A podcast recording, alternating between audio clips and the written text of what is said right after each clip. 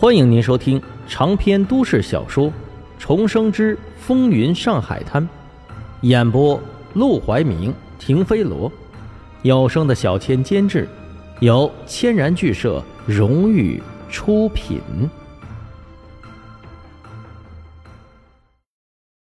第一百一十九章，一个不贪钱的人。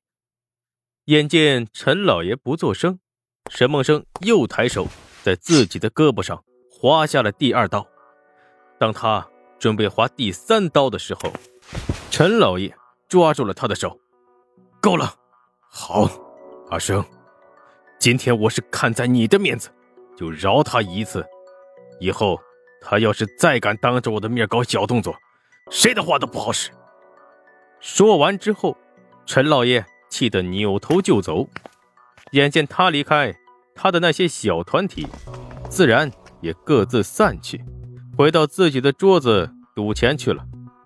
他们一散，刘老爷自然也不好再乱撒气。他看着沈梦生流了满胳膊的血，又敬佩又感激，心里非常的复杂。阿生，我刘银钱几十年没服过人，今天我服你了。说着，他从裤兜里掏出来两百块，塞进了沈梦生的裤兜，拿去，毕竟是为我受的伤，我不能让你白替我挨刀子。但沈梦生又把那两百块钱掏了出来，塞回了刘银钱的裤兜。怎么，你看不起我？刘老爷，你开什么玩笑？我沈梦生是谁？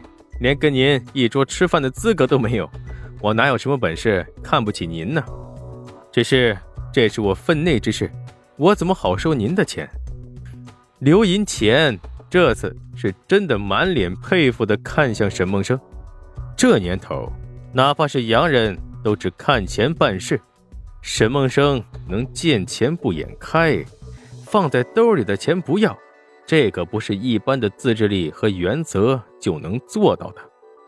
尤其是他还专门跟钱打交道，见多了。为了钱，连家人都能出卖的人，放在几分钟之前，他还敢拍着胸脯说：“这年头就不可能有人不贪钱。”但现在，他已经无法拍这个胸脯了，因为不贪钱的人就活生生的站在他跟前呢。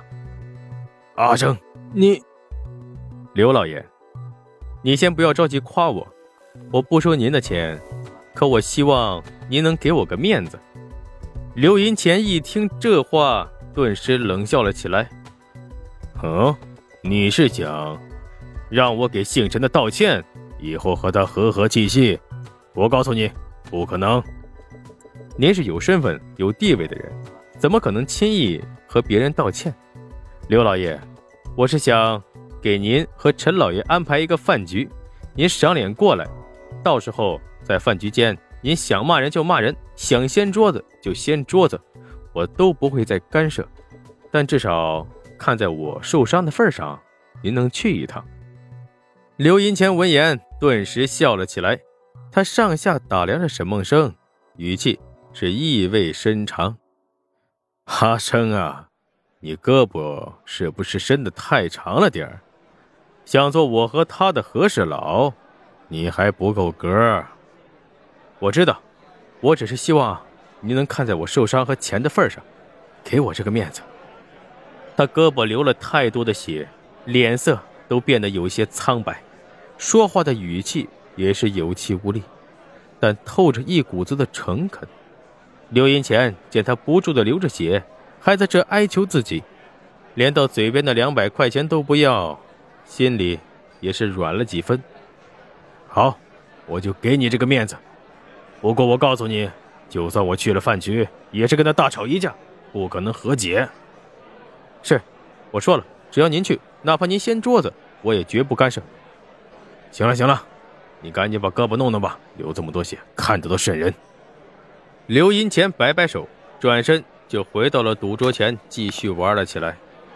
他们一走，伙计们立即上前，纷纷扶住沈梦生。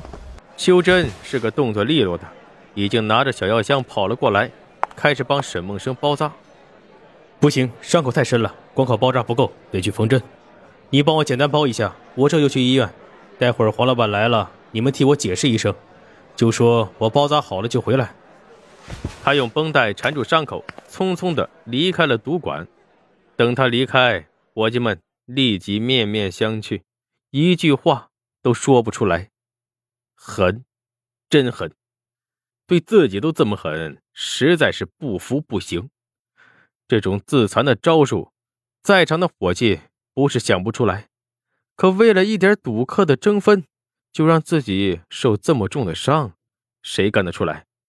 哪怕是黄振义，他也干不出来。可沈梦生干出来了。为了干好秘书这份活他可真是拼了。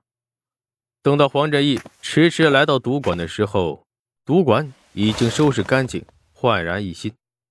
二英像是说书一样，把刚才沈梦生解决争端的过程详详细细、添油加醋的跟黄振义说了一遍。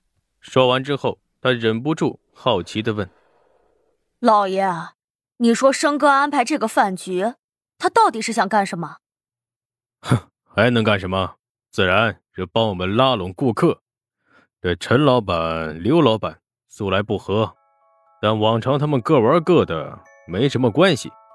今天他们莫名其妙坐到一桌，大打出手，以后还怎么在赌馆里相遇？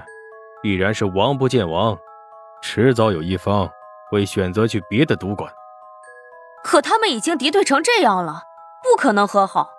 生哥安排这个饭局，不是自讨苦吃吗？到时候，难道还要割刀子？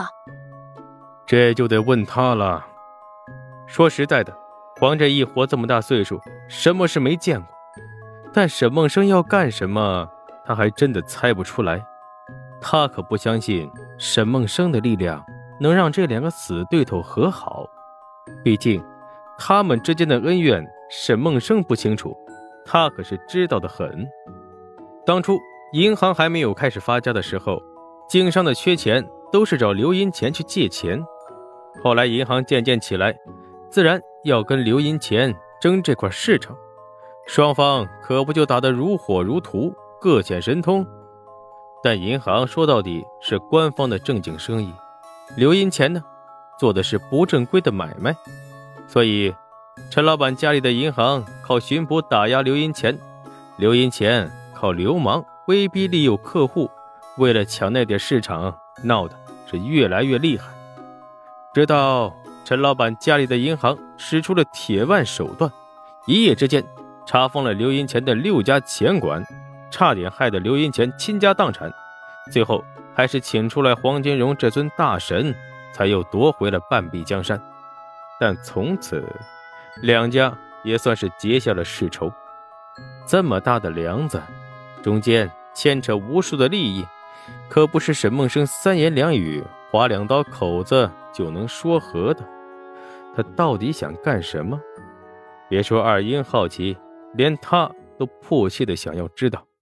而另一边，沈梦生已经坐在了医院的病床上，他靠着床头，伸着胳膊，直勾勾的盯着正在给他缝针的苏小曼。如果我说我是为了见你故意受的伤，你信吗？